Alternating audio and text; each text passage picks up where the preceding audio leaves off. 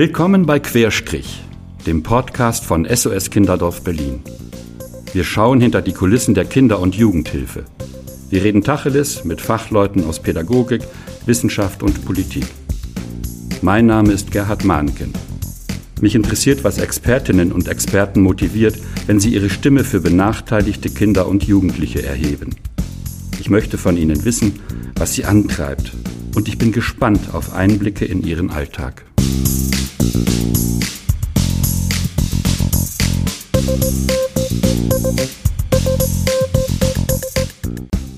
Unser heutiger Gast ist Dr. Rosa Fava von der Amadeo Antonio Stiftung. Das Ziel der Amadeo Antonio Stiftung ist die Stärkung einer demokratischen Zivilgesellschaft, die sich konsequent gegen Rechtsextremismus, Rassismus und Antisemitismus wendet. Als Leiterin der Praxisstelle Yuan ist Rosa Fava eine ausgewiesene Expertin für Antisemitismus und rassismuskritische Jugendarbeit. Mit dem Beginn der internationalen Wochen gegen Rassismus am 15. März sendet das SOS Kinderdorf Berlin ein starkes Zeichen in Richtung einer offenen Gesellschaft. Diese Folge bildet den Auftakt. Ja, ganz herzlich willkommen, Frau Dr. Rosa Fava hier in Berlin Mitte bei SOS Kinderdorf Berlin. Ich freue mich auf unser Gespräch heute und möchte gerne damit beginnen. Sie leiten ja seit 2018 das Projekt Yuan. Ich hoffe, ich habe es richtig ausgesprochen. Wir haben vorhin überlegt, heißt das Juan oder Yuan eigentlich? Yuan kann ich gleich gerne was dazu sagen. Okay. Also ganz herzlich willkommen nochmal. Das ist äh, ein Projekt, was sich mit Antisemitismus und rassismuskritischer Jugendarbeit äh, bei der Amadeo Antonio Stiftung beschäftigt. Wir kommen nachher noch dazu, was es mit dieser Stiftung auf sich hat, was die Ziele sind. Was mich interessiert, ganz am Anfang ist, ich habe mitbekommen, Sie haben ein Studium der Chemie und der Geschichte für das Gymnasiallehramt hingelegt. Wie kommt man dann in so eine Laufbahn? Sie haben ganz viel veröffentlicht zum Thema Rassismus, Antisemitismus. Wann ist denn da bei Ihnen sozusagen ja, der Knoten aufgegangen, um, um dann eine ganz andere Richtung zu gehen. Ja, vielen Dank für diese Frage, die äh, mir die Möglichkeit gibt, einige Dinge auch äh, vorweg zu erläutern. Ich bedanke mich auch erstmal, dass ich hier sein kann. Das freut mich sehr. Vielen Dank für die Einladung. Ja, wie bin ich äh, als werdende Chemielehrerin dazu gekommen, äh, mich doch mit ganz anderen Dingen zu befassen?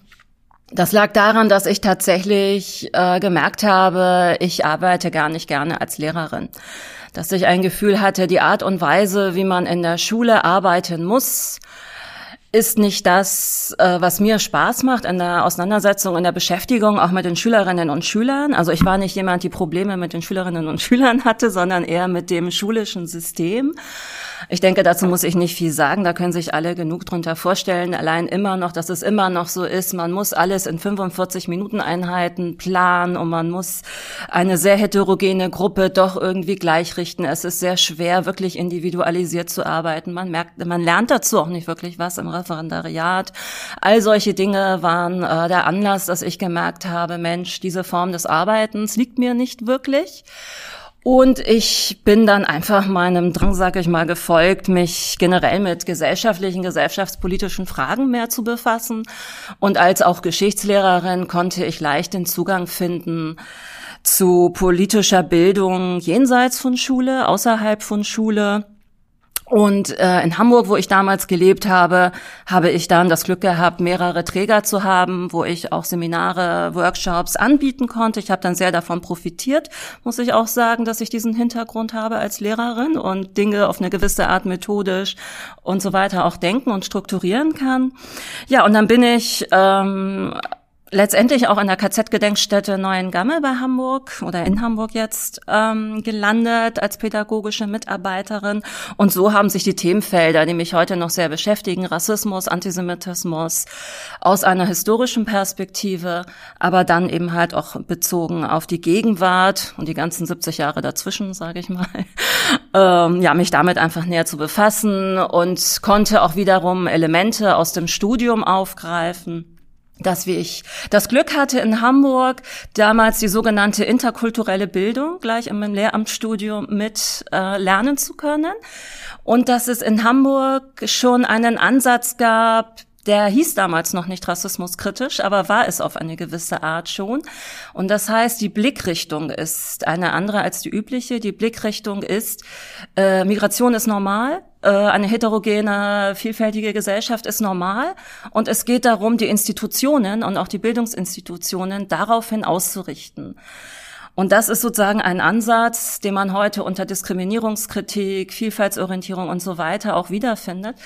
Und diesen Blick, sage ich mal, äh, den konnte ich dann in die Betrachtung von Fragen von Migration, Diversität, Rassismus, Antisemitismus da auch mitnehmen. Ja, und das ist vielleicht im Kurzen zusammengefasst mein Weg äh, von einer Schullehrerin zu dem, was ich dann später gemacht habe. 2013 haben Sie ja promoviert, ne? Und das Thema Ihrer Promotion, Ihrer Arbeit war die Neuausrichtung der Erziehung nach Auschwitz in der Einwanderungsgesellschaft. Hat es äh, diese Tätigkeit in Neuen Gamme dazu den Ausschlag gegeben oder ist das gerade auch ein Hamburger Thema gewesen? Wie kam es denn zu diesem Fokus genau? Ja, das ist ganz interessant, dass tatsächlich ähm, auch mein Referendariat äh, da einen Ausschlag gegeben hat, weil als Geschichtslehrerin habe ich natürlich auch die Thematik Nationalsozialismus behandelt mit Schulklassen. Und die Schulklassen waren da eben halt schon ganz normal, wie soll ich sagen, äh, sehr heterogen zusammengesetzt.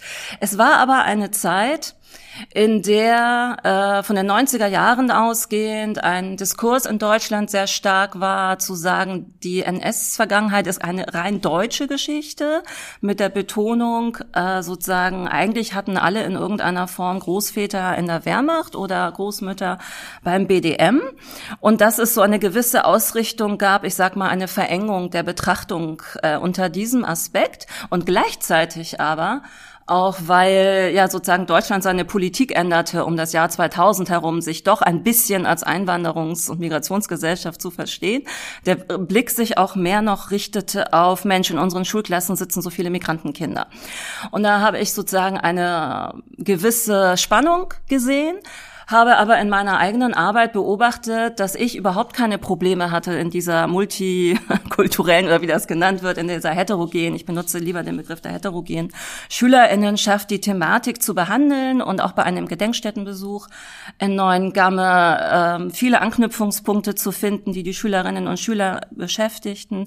Als ich dann aber angefangen habe, in Literatur zu gucken, was gibt es denn vielleicht auch zu dieser Thematik, sozusagen immer unter dem Label NS-Erinnerung und Einwanderungsgesellschaft, habe ich gemerkt, dass da bestimmte Problemkonstruktionen gemacht worden sind. Also es wurde quasi immer als ein Problem betrachtet, dass hier so viele Migrantenkinder in den Schulklassen sitzen und der NS ist doch gar nicht ihre Geschichte und sie haben keine familienbiografischen Bezüge und Erinnerungen was ja in gewisser Weise für viele vielleicht stimmen mag. Aber erstens ist es nicht so, dass man in der Schule sozusagen äh, Familiengeschichte aufarbeitet und so über den Nationalsozialismus lernt, sondern auch gerade umgekehrt. Äh, die Forschung und alle Erfahrungen hier sagt, man muss oft gegen die familiären Erinnerungen rankommen an das, was den Nationalsozialismus ausmachte. Und zweitens, die Migrationsgesellschaft ist so vielfältig. Die SchülerInnen, auch welche in meiner Klasse, die kamen aus Ländern, die hatten sehr wohl Wohlbezüge. Die kamen aus den ehemaligen besetzten Ländern, die kamen aus kollaborierenden Staaten und ähm, auch ähm, in der Zeit entstanden oder wurde das stärker thematisiert, dass äh, tatsächlich der Zweite Weltkrieg ja ein Weltkrieg war und auch die kolonisierten Länder sogar äh, Teil des großen Zweiten Weltkrieges waren. Das heißt, diese Engführung, die in bestimmten Diskursen gemacht worden ist, eine deutsche NS-Vergangenheit versus nicht deutsche SchülerInnen, die fand ich einfach aus vielen Gründen sehr schräg und nicht passend.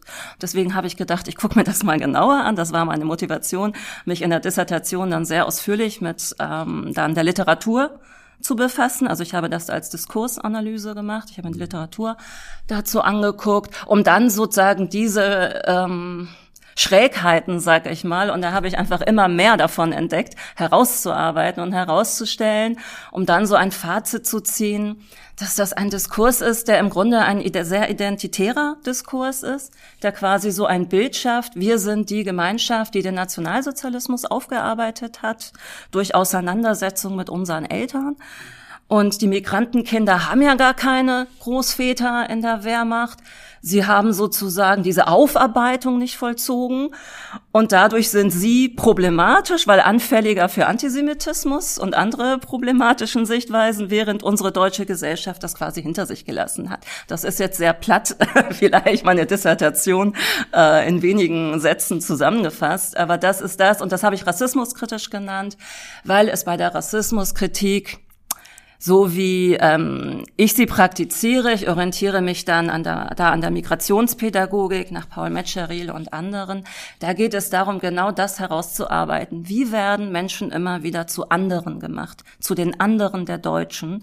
Und das war sozusagen so ein Diskurs, in dem ich ganz gut zeigen konnte, äh, ja, die Migrantenkinder, das ist so eine wabernde Figur, werden quasi als die anderen, als das Spiegelbild der Deutschen konzipiert, so dass ich quasi Deutsche habe, die sich mit dem Nationalsozialismus befasst haben, nicht rassistisch, nicht antisemitisch sind, aber jetzt mit einer jungen Bevölkerung zu tun haben, die bestimmte, ich sag mal, intergenerationelle Lernprozesse nicht gemacht hat und an denen man jetzt ähm, sozusagen seine Pädagogik neu entfalten kann. Ich würde mal gerne dieses Stichwort noch aufnehmen, das finde ich jetzt sehr spannend, die Konstruktion des anderen, die soziale Konstruktion des anderen. Wie haben Sie das unterschiedlich wahrgenommen, möglicherweise in Hamburg und Berlin?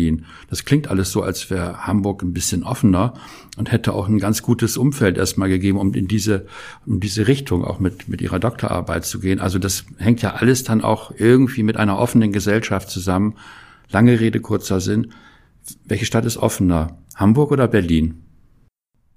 Ich glaube, dass Berlin, weil es so eine Ho Großstadt ist mit äh, in einer starken Segmentierung, ähm, wiederum bestimmte Schließungen produziert, äh, die vielleicht in Hamburg, weil es noch eine etwas kleinere Stadt ist, die nicht ganz oder wo die Segregation der Stadtteile oder der Bevölkerungsgruppen in den Stadtteilen nicht so extrem ist, wie ich sie in Berlin wahrnehme. Dadurch, ähm, ich, ja, es ist schwer, Ihre Frage, ich merke, ich kann sie schwer auf den Punkt bringen, weil ich denke, da sind verschiedene Aspekte. Auf jeden Fall macht Berlin eine Antidiskriminierungspolitik in den letzten Jahren, die natürlich auch sehr vorbildlich ist für andere Bundesländer. Aber ich kann sagen, dass ich tatsächlich auch durch ähm, vielleicht eine bestimmt, bestimmte Einflüsse durchaus an der Universität und vielleicht bestimmte Offenheiten ähm, ja die Möglichkeit hatte, sehr viel kritische Aspekte in das reinzubringen, was ich gemacht habe. Ich glaube, das hätte ich in Berlin auch gehabt. Aber ich glaube, dass in Berlin wiederum vielleicht bestimmte, was ich manchmal identitäre Schließungen vielleicht nenne, äh, dass es hier doch viel mehr noch Gruppenidentitäten dann gibt, als in Hamburg äh, vorgefunden hätte, so dass vielleicht manche Dinge dann vielleicht doch auch wiederum schwieriger gewesen wären. In Berlin sind Sie dann zum Jüdischen Museum gekommen. Wie, wie, wie kam es dazu eigentlich? Ja, da hatte ich sozusagen das Glück, ähm, dass ich, als ich meine Dissertation fast abgeschlossen hatte und das Stipendium aber auch vorbei war, ähm, eine Stelle gefunden habe im Jüdischen Museum Berlin, die genau auf meine Kompetenzen passte. Da ging es darum, das Projekt Vielfalt in Schulen, was neu gestartet war, am Museum zu leiten dieses Projekt war etwas ungewöhnlich für das Museum, weil das war die Zeit, als das Museum angefangen hat, den Bereich Migration und Diversität neu aufzubauen. Und dieses schulische Projekt, damals gefördert von der Stiftung Mercator und durchgeführt in Zusammenarbeit mit der Deutschen Kinder- und Jugendstiftung, war im Grunde ein erstes Projekt, was in diese Richtung ging, von die jüdischen Themen des Jüdischen Museums oder die deutsch-jüdischen Themen äh, zu erweitern, um eben halt grundlegende Fragen von die, äh, Migration und Diversität. Und so brachte ich quasi die notwendigen Qualifikationen mit durch meinen schulischen und Lehrerinnenhintergrund, äh, um dieses Projekt im Museum zu leiten. Zurzeit arbeiten Sie ja in diesem erwähnten Projekt in der Amadeo Antonio Stiftung. Was macht die eigentlich genau, die Stiftung? Wofür steht die? Ich erkläre am liebsten, wofür die Amadeo Antonio Stiftung steht, vom Namen ausgehend. Amadeo Antonio, oder vielleicht wieder anders ausgesprochen, portugiesisch, äh, war ein sogenannter Vertragsarbeiter, der, ich glaube 1900, jetzt will ich nichts Falsches sagen, 87 in die DDR gegangen ist. Es gab ja, die DDR hatte damals viele Anwerbeabkommen mit unterschiedlichen sogenannten sozialistischen Bruderstaaten oder anderen Staaten der damals manchmal noch sogenannten Dritten Welt äh, gehabt. Und er wollte dort eine Ausbildung machen, sich weiterbilden, wurde dann aber ja von Nazis, Neonazis erschlagen. Und er war damals eines der ersten bekannten Opfer der rechten Gewalt, die ja um die Zeit der Wiedervereinigung ähm, in Deutschland ausgebrochen ist. Und die Stiftung hat quasi ihn zum Ausgangspunkt genommen, um an ihn und andere Opfer des, ja, der rechten Gewalt zu erinnern, hat sich ganz früh dem gewidmet ähm, Projekte zu fördern, Initiativen zu fördern, die sich gegen rechte Gewalt einsetzen. Und zwar, was man heute so nennt, äh, zivilgesellschaftliche Organisation, also da Mittel und Wege zu finden, wirklich vor Ort die Initiativen, die es gibt, die Gruppen, die Einzelnen manchmal auch, die einfach was machen wollen, denen vielleicht hier und da ein bisschen Geld fehlt, äh, zu fördern. Und daraus ist die Stiftung einfach gewachsen und immer größer geworden. Sie hat ihren hat, Sitz in Berlin, nicht wahr? Richtig, genau. Also ursprünglich woanders, aber äh, genau, in Berlin. Und ähm, ja, seitdem hat sich die, das Themenfeld der Stiftung auch immer weiter erweitert und jetzt ähm, hat die Stiftung zwar immer noch den Schwerpunkt Rechtsextremismus, differenziert da aber auch den Rassismus und Antisemitismus als sehr eigene Auseinandersetzungsfelder aus. Antifeminismus ist zurzeit auch ein großer Schwerpunkt. Ja, und das sind so die Themenfelder und die Arbeitsweisen der Stiftung haben sich verändert. Also das wäre eine ganz eigene Sendung wahrscheinlich wert, das darzustellen. Ein anderes Stichwort und ein Schwerpunkt, der Sie auch interessiert, sind ja Verschwörungstheorien. Ne? Und es gibt ja auch Verschwörungstheorien jetzt gerade im Zuge von äh, Corona-Maßnahmen. Was macht das eigentlich mit Jugendlichen? Ja, da arbeiten wir jetzt verstärkt zu, weil wie alle äh, wir dann auch gemerkt haben seit ähm, der Pandemie, dass bestimmte Grundlagen für verschwörungstheoretisches Denken, sag ich mal, oder verschwörungsideologisches Denken, die es immer schon gab, quasi eine Verstärkung erfahren haben und dieses Verschwörungsdenken, der Verschwörungsglaube sich einfach massenhaft verbreitet haben. Und da möchte ich sagen, dass es ganz wichtig ist zu unterscheiden, dass wir noch gar nicht so gut sagen können, weil es dazu einfach noch wenig Forschung gibt, was äh, das wirklich mit Jugendlichen macht und wie sehr Jugendliche tatsächlich überhaupt Anhängerinnen des Verschwörungsdenkens sind.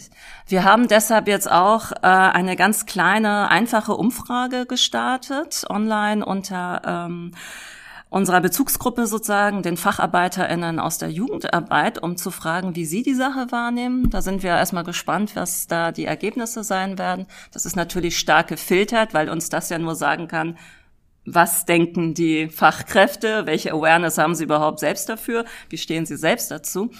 Aber äh, was man sagen kann, ist schon, dass ähm, auch unter jungen Leuten, sage ich jetzt mal vielleicht allgemein, aber bei Jugendlichen denkt man vielleicht auch an eine sehr junge Altersgruppe. Wir denken jetzt bei jungen Leuten, die überhaupt über so gesellschaftliche Zusammenhänge nachdenken. Also Verschwörungsdenken ist ja im Grunde auch ein Denken, was sich gesellschaftliche Zusammenhänge auf eine platte Art erklären möchte, nämlich durch Personalisierung. Also es werden immer Personen oder einzelne Gruppen festgemacht, äh, die für irgendetwas verantwortlich sein sollen. Das macht man weniger mit zwölf, das macht man dann eher mit 16. Deswegen ist es auch wichtig zu wissen, über wen redet man. Und ähm, um Ihre Frage, ja, was macht das mit Jugendlichen? Das wissen wir einfach nicht. Und wir wollen deswegen auch keine, wie soll ich sagen, wir wollen keine Initiative starten oder keine Materialien jetzt produzieren, die sich an Jugendliche richten, bevor wir darüber mehr wissen. Das ist auch ein Aspekt, warum wir ja auch mit den Fachkräften arbeiten. Denn, vielleicht als einen Gedanken noch dazu, das ist ja eine übliche Strategie der Gesellschaft, Proble gesellschaftliche Probleme immer als Jugendprobleme zu definieren, um sie dann mit Jugendlichen irgendwie zu bearbeiten. Ja, auch der gesamte Rechtsextremismus wird als ein Problem von ewig gestrigen und von rechtsaffinen Jugendlichen, die beeinflusst werden könnten, äh, behandelt. Und wir wollen sozusagen diesen Fehler nicht machen und glauben, das größte Problem, was Jugendliche dann vielleicht vorfinden, ist, dass sie einer Erwachsenenwelt gegenüberstehen, in der dieses Verschwörungsdenken sehr stark verbreitet ist. in der sie vielleicht wenig Auseinandersetzungsmöglichkeiten damit finden äh, oder wenig andere Wege, ja, anders zu denken oder sich Gesellschaft anders aneignen zu können als über dieses personalisierende und vereinfachende Denken.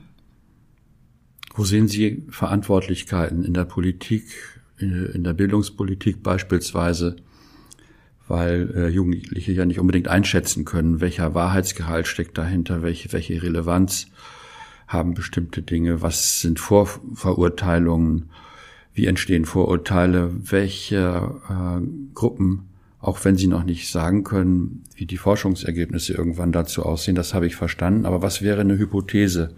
Wer müsste da mehr in die Verantwortung gehen? Das ist eine schwierige Frage, weil unser Ausgangspunkt ja gerade auch ist zu sagen, wir haben hier ein echtes gesellschaftliches Problem. Man sieht das ja auch, wenn man sich diese Filmchen, die es alle gibt, zu den ähm, Demonstrationen gegen die Maßnahmen zur Eindämmung von Corona anschaut, dass das durchaus studierte Leute sind, akademische Leute, die tragen ihre Doktortitel oder andere Qualifikationen vor sich her. Sie sagen, ich bin Biologin und das und das. Also ähm, dieses Auf wie soll ich sagen, Aufblühen des Verschwörungsdenkens wird ja getragen durchaus von, ähm, ich sag mal, einer Bildungselite und gar nicht.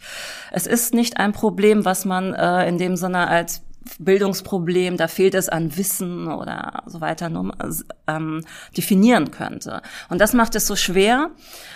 Grundsätzlich aber äh, sagen wir, im Grunde braucht es mehr politische Bildung. Also, dass wir sagen, politische Bildung im, in einem umfassenden Sinne, politische Bildung, äh, die eine Bildung ist, die einen heranführt an das Verstehen von gesellschaftlichen Zusammenhängen, von abstrakten Zusammenhängen, von, von Möglichkeiten auch äh, von Mitwirkung. Denn diese, dieses Verschwörungsdenken ist ja sehr stark gepaart mit diesem Ressentiment, diesem Gefühl von, äh, die da oben machen wieder was, wir hier unten haben eh keine Möglichkeiten. Deswegen ist also politische Bildung im Sinne auch von die eigenen Lebensumstände gestalten lernen, ist natürlich ein wichtiger Aspekt. Aber letztendlich denke ich manchmal, ja, oder andersrum gedacht, Warum denken wir, wir brauchen diese Verschwörungsmythen und Erzählungen und äh, Geschichten nicht? Weil wir quasi in der Lage sind, uns gesellschaftliche Zusammenhänge anders zu erklären und weil wir in der Lage sind, vielleicht auch Ambivalenzen auszuhalten, dass man viele Sachen noch nicht weiß. Wir können vielleicht auch aushalten, dass man am Anfang gesagt hat, ja, Masken tragen hilft eigentlich gar nichts, weil das und das und dann drei Monate später heißt es doch, wir müssen alle eine Maske tragen und können damit sozusagen umgehen. Und ich glaube, auf solche Kompetenzen hinzuarbeiten, das ist ja das, was eigentlich politische Bildung sowieso möchte. Leider muss man ja konstatieren, ähm, gibt es andere Kräfte, die dem entgegenstehen. Und da müssen wir einfach ran. Stichwort Rassismus und Antisemitismus. Was, was ist eigentlich Rassismus und was ist Antisemitismus? Wie unterscheidet sich Antisemitismus zu Rassismus aus der Sicht von Jugendlichen möglicherweise auch? Ich weiß nicht, ob äh, aus der Sicht von Jugendlichen so große Unterschiede sichtbar sind oder erkennbar auf den ersten Blick, weil beides ja erst einmal einerseits, man sagt Ideologien, aber auch Umgangsformen, Alltagspraktiken sind, ähm, strukturelle Gegebenheiten, bei denen es immer darum geht, eine Gruppe quasi auszugrenzen, ihr bestimmte Eigenschaften zuzuschreiben, meistens negative Eigenschaften, und sie deswegen als minderwertig oder nicht zugehörig und so weiter zu charakterisieren. Und dann kann es aus einer bestimmten Perspektive egal sein, ob man äh, sozusagen Zuschreibungen macht wie ich sag mal, eine klassisch typisch rassistische Zuschreibung wäre sowas wie, ihr seid ja total dumm, ihr könnt nichts, äh, unterentwickelt kommt aus einer patriarchalen, rückständigen Kultur. Oder ob die Zuschreibung ist, ja, die sind geldgierig und denen geht's immer nur um das eigene ähm, um den, die sind egoistisch, denen geht's immer nur um sich selbst, was eine klassisch antisemitische äh, Trope wäre. Und ich glaube, das ist für Jugendliche vielleicht gar nicht so sehr unterschiedlich erstmal. Weil das, warum man sagt, warum es wichtig ist, Antisemitismus noch einmal zu unterscheiden vom Rassismus, sich zum Teil auf einer anderen Ebene abspielt, nämlich genau auf dieser Ebene gesellschaftliche Prozesse zu personalisieren, also eine Gruppe zu finden, der sozusagen eine Macht zugeschrieben wird, alles Böse äh, zu verantworten oder alles Böse, äh, sowas wie auch ein Coronavirus beispielsweise zu erfinden, äh, in die Welt zu setzen, zu verbreiten, um dann an dem ähm, Impfmittel zu verdienen, sozusagen. Das ist ja so ein klassisch antisemitisches Denken. Und das ist aber ein Denken, in dem gesellschaftliche Zusammenhänge falsch, äh, falsch auf den Punkt gebracht werden. Und das ist etwas, was ich wie ich vorhin auch sagte, vielleicht eher bei älteren jungen Menschen, also älteren jungen Menschen, also bei älteren Jugendlichen. Also je älter man wird, man anfängt, Gesellschaft zu denken, da erst ausbreitet. Und deswegen der, der zentrale Unterschied beim Antisemitismus zu Rassismus ist, das ist vielleicht einer, der gar nicht unbedingt für Jugendliche der relevante ist. In dieser Einrichtung gibt es ja auch viele Angebote bei SOS Kinderdorf Berlin, nämlich viele Angebote für geflüchtete Jugendliche. Ne? Und ähm, manchmal ist es dann auch so, dass wir hier die Erfahrung machen, wir haben diese geflüchteten Jugendlichen hier und junge Erwachsene auch in, in dieser Einrichtung.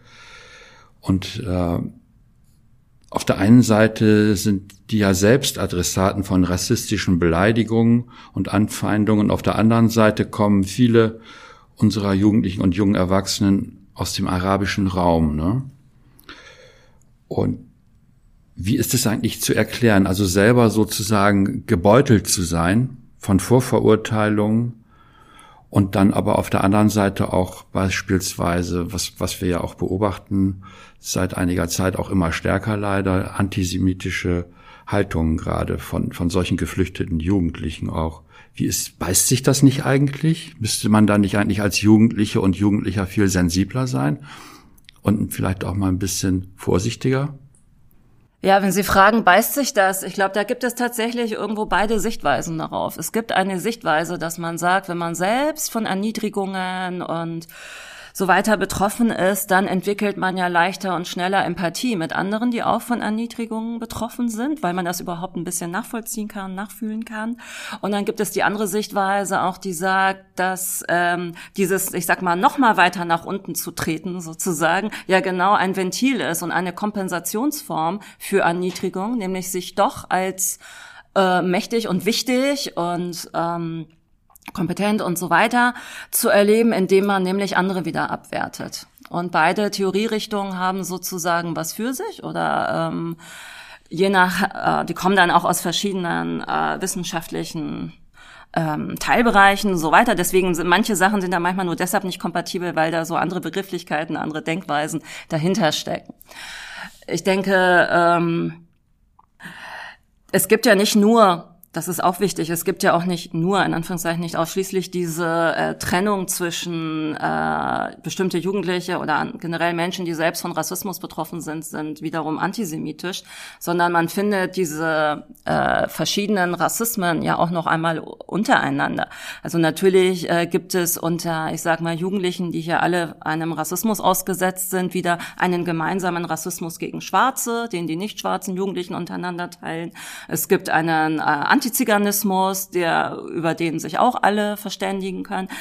Also man kann diese Problematik, das ist eine etwas, wie ich manchmal sage, so deutsche Sicht auf die Sache, dass man sozusagen gerne gerade diese beiden ähm, Ungleichheits- und Diskriminierungsformen gegeneinander ausspielt äh, oder gegeneinander ins Feld führt, sage ich mal.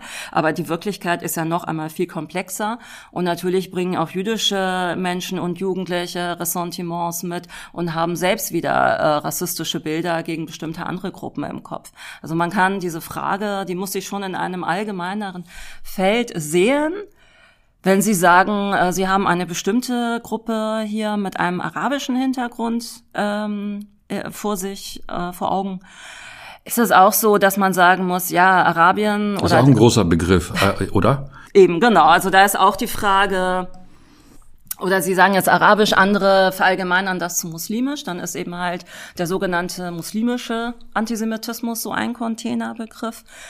Was man aus der Forschung sagen kann, ähm, soweit ich jetzt die neuesten Dinge alle gelesen habe, ist, dass man schon den Unterschied machen kann, ob die Menschen äh, aus Ländern kommen, in denen es auch einen politischen Antizionismus gibt oder in denen Antisemitismus und oder Anti also Israel-Hass sozusagen auch staatliche Politik ist, dass man dort einen höheren Antisemitismus vorfindet, als bei Menschen aus Ländern wie ich sag mal Bosnien oder auch Albanien, wo eben halt, die auch Musliminnen sind, wo aber ähm, der Anti-Israelismus überhaupt keine große Rolle spielt in der Politik.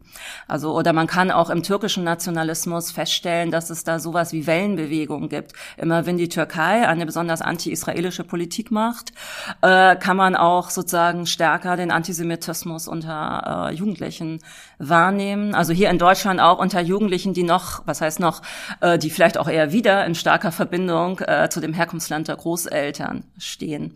Also das heißt, die Zusammenhänge, äh, was ist eigentlich der, die Ursache für einen bestimmten Antisemitismus?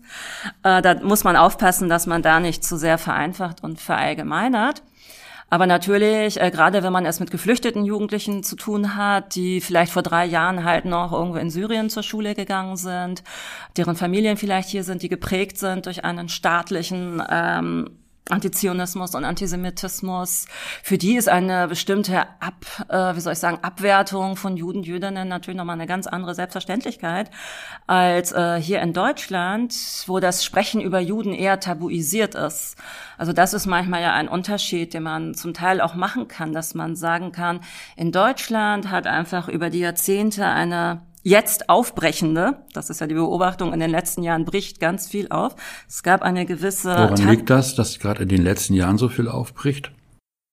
Das ähm, versuche ich gleich zu sagen, vielleicht zu Ende diesen Gedanken doch, dass man diesen, dass man vielleicht von auch von einer deutschen Spezifik ähm, scheinbar nicht antisemitisch sein, es aber unterschwellig doch in sich zu tragen auch ausgehen muss und dass darüber eben halt die verschiedenen Gruppen dann auch wieder ganz gut zusammenfinden.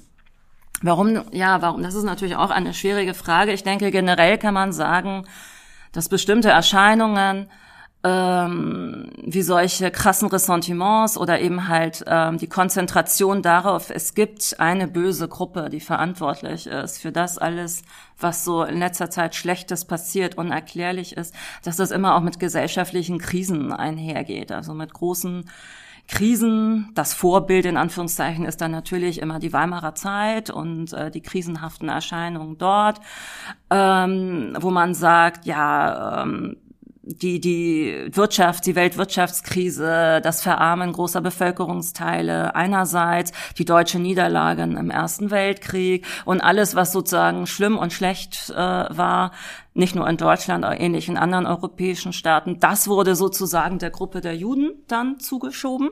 Das ist sozusagen ein klassisches Bild. Man muss aufpassen, Geschichte wiederholt sich nicht, aber diesen, äh, diesen Mechanismus, dass man äh, in krisenhaften Situationen und dann jetzt auch kollektivpsychologisch gedacht sozusagen einen, einen Verursacher und einen Bösen sucht. Ich würde jetzt gerne nochmal den Schwenk wieder zu SOS Kinderdorf Berlin bekommen. Was bedeutet denn äh, diese ich habe jetzt rausgehört, behutsames Vorgehen ist, ist äh, angesagt. Also nicht äh, Jugendliche im arabischen Raum als Gruppe zu definieren, sondern ein genaueres Hinschauen ist wichtig und auch mit den Leuten zu sprechen ist natürlich wichtig.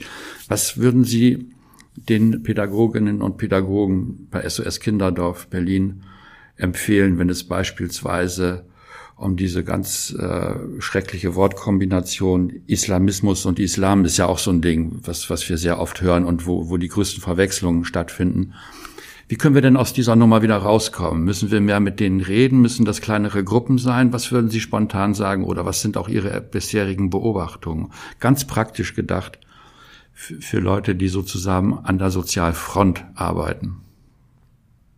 Ja, da sagen wir oder da sagen nicht nur wir, sondern das ist einfach seit längerem ein Ansatz, dass man sagt, man muss erstmal in das, was äh, Selbstreflexion genannt wird, gehen, nämlich sich nochmal viel mehr klar zu machen, was an der eigenen Wahrnehmung, dass ganz viele Erscheinungen, die man für problematisch hält, äh, mit dem Islam zu tun haben sollen, was da überhaupt dran ist.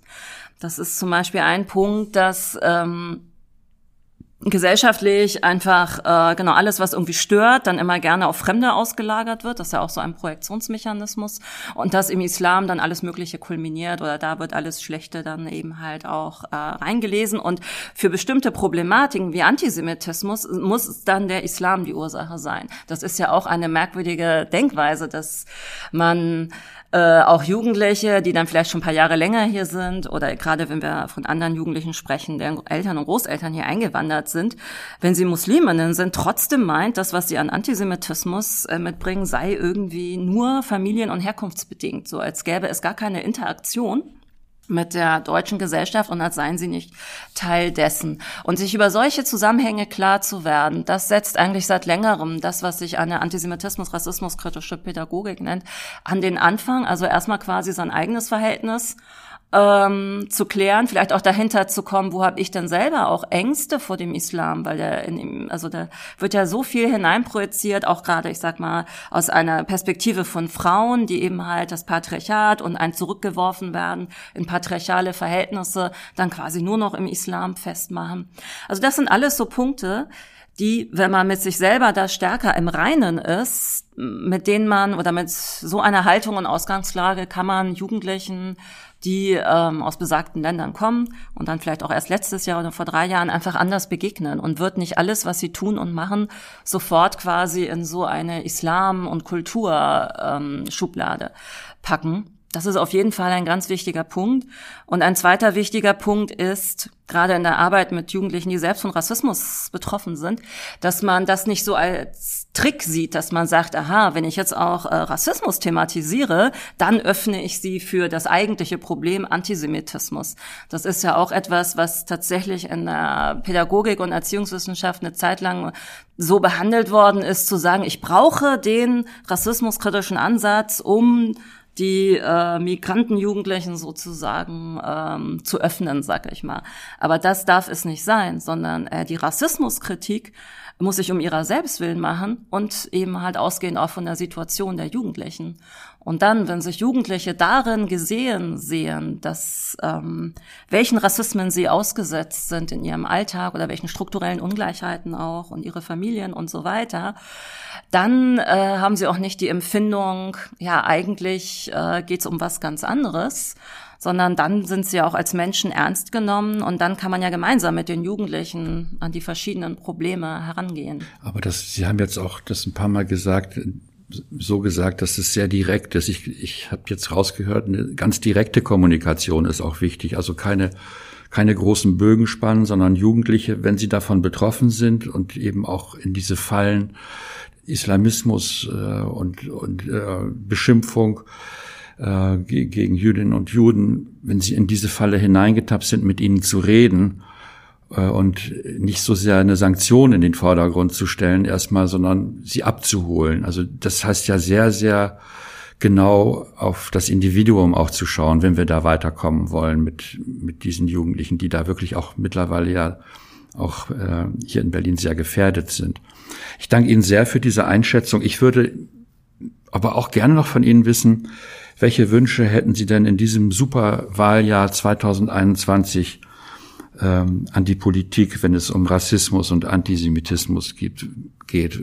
Müssten wir da mehr klare Programme haben, dass sich da wirklich mal was ändert, dass, dass wir mal von äh, symbolischer Politik, dass wir aus, aus dieser Geschichte rauskommen? Was wünschen Sie sich da? Ja, also wir sehen das natürlich so, dass äh, wir weit zurückhinken und dass ähm, die Frage, was ein gutes Instrument wäre, ja, dieses sogenannte Demokratiefördergesetz, was seit einiger Zeit im Gespräch ist, dass man sagt, es geht eigentlich nicht an, äh, dass man Demokratieprojekte oder auch Projekte wie unsere immer nur für drei Jahre oder auch mal für fünf Ausnahmen oder für ein Jahr sogar fördert, sondern dass man wirklich in eine Strukturförderung rein muss, beziehungsweise verbunden damit, dass man an die Regelstrukturen ran muss, dass, weil solche, so wie die Arbeit funktioniert, äh, die letzten seitdem es diese Bundes- und Landesprogramme gegen rechts und so weiter äh, gibt, ist im Grunde immer äh, so, dass das eigentliche Regelsystem, sei es die Schule, sei es jetzt die Jugendarbeit oder andere, im Grunde ne wenig verändert werden, sondern sie sollen dann, ich sag mal, die LehrerInnen oder Fachkräfte, die sollen dann auch, äh, Fortbildungen machen und das ist, ja, ich kann dieses Bild der Impfung benutzen. Das ist so, da wird eine Spritze gegeben von außen. Man macht mal so ein paar Workshops, wenn man Glück hat, auch vielleicht eine ganze Woche mal oder über das Jahr verteilt drei, vier. Und ähm, dadurch soll sich dann ganz viel verändern.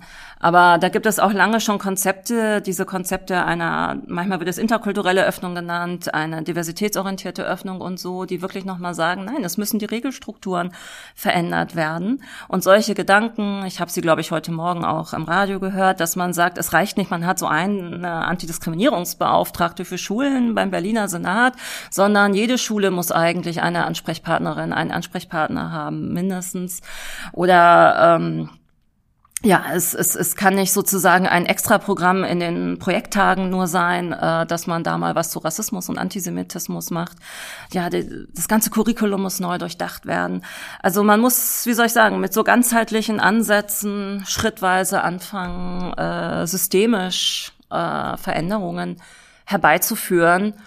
Und dafür ja, sind natürlich immer Ressourcen notwendig. Letztlich geht es immer darum, aber auch der Wille, und auch, ich denke, das, das kann man schon auch merken, der Unterschied von Berlin, zwischen Berlin und anderen Bundesländern, dass es hier doch einiges an Strukturen gibt. Da würde man sich in anderen Bundesländern wünschen. Es gäbe sowas, sowas auch wie das Antidiskriminierungsgesetz und äh, andere Instrumente. Ja, also genau. Und da denke ich, zeigen einfach, ähm, ja, auch Ereignisse wie jetzt. Ähm, es gibt ja gerade diese Konferenz, ich weiß gar nicht, wie sie genau heißt, zu Rassismus jetzt auch gerade so. Mhm. Ähm, genau, den Namen kann man dann nochmal noch mal nachschlagen, wie das genauer heißt, dass da wirklich, dass es nicht nur so eine, so ein Theater ist, sag ich mal. Man hört mal verschiedenste Migrantinnenverbände, Verbände von People of Color und wie sie sich jeweils nennen, sondern dass das, was da gesagt wird, auch wirklich zum Ausgangspunkt für Politik genommen wird. Ja, und in die Zeit, die jetzt auf uns zukommt, die, nächsten, die nächsten Jahre, auch nach der Bundestagswahl, auch darüber kann man ja noch mal reden, hätten Sie natürlich auch äh, genug Grund, um auch Politikberatend da noch mal vielleicht mit der Stiftung äh, auch noch mal reinzugrätschen, nachzuhaken, was man da verbessern kann. Das machen Sie ja auch in der Amadeo Antonio Stiftung, glaube ich. Könnten Sie sich eigentlich vorstellen, mit SOS Kinderdorf Berlin auch noch ein bisschen weiter zusammenzuarbeiten? Vielleicht ist das ja heute der äh, Beginn einer, einer äh, wie heißt das, großen Freundschaft hier. Ja, natürlich. Also was unser Projekt You An, Kurzform übrigens für Jugend und Anti Jugendarbeit Antisemitismus, deswegen You An, da mhm. fehlt noch das Ra und rassismuskritisch eigentlich. Äh, das ist ja sozusagen das, was wir als Ziel haben. Wir möchten Fortbildung machen äh, mit Fachkräften aus der Jugendarbeit und haben zwar ein Schwerpunkt offene Kinderjugendarbeit, aber ähm, sehen das nicht so eng. Und äh, vielleicht auch mal kleinere Projekte. Ja, wenn Corona es zulässt, ja. wir vielleicht auch Richtung Projekten mit Jugendlichen dann langsam gehen. Wir haben auch begrenzte Ressourcen, kann ich sagen, aber grundsätzlich freuen wir uns natürlich immer, wenn wir das, was wir als unsere wichtigsten Impulse vielleicht sehen, es geht darum, an der eigenen Haltung zu arbeiten. Es gibt keine Rezepte. Jeder und jede muss selbst wissen, wie sie mit den Jugendlichen, mit denen er und sie zu tun hat, äh, umgehen kann, um eben halt Rassismus, Antisemitismus ein bisschen aus der Welt zu schaffen. Ja, von daher, wir sind da auf jeden Fall offen. Gut, lassen Sie uns in Kontakt bleiben. Vielleicht ist es ja wirklich der Beginn, an, jetzt habe ich es wieder, der Beginn einer wunderbaren Freundschaft, einer institutionellen Freundschaft. Das würde uns wirklich freuen. Ganz ja. zum Schluss vielleicht noch, was würden Sie der Botschaft für Kinder hier, in der wir hier ja sitzen, mitgeben wollen, damit Rassismus und Antisemitismus in unserer Gesellschaft irgendwann überhaupt kein Thema mehr ist? Sagen Sie mir vielleicht dafür einmal genau, was Botschaft für Kinder, was das genau heißt. Wen, wen muss ich mir da vorstellen? Die Botschaft für Kinder sitzt hier in, in Berlin Mitte, hier im SOS Kinderdorf Berlin. Es gibt ja auch einen Standort in der Wallstraße von SOS Kinderdorf.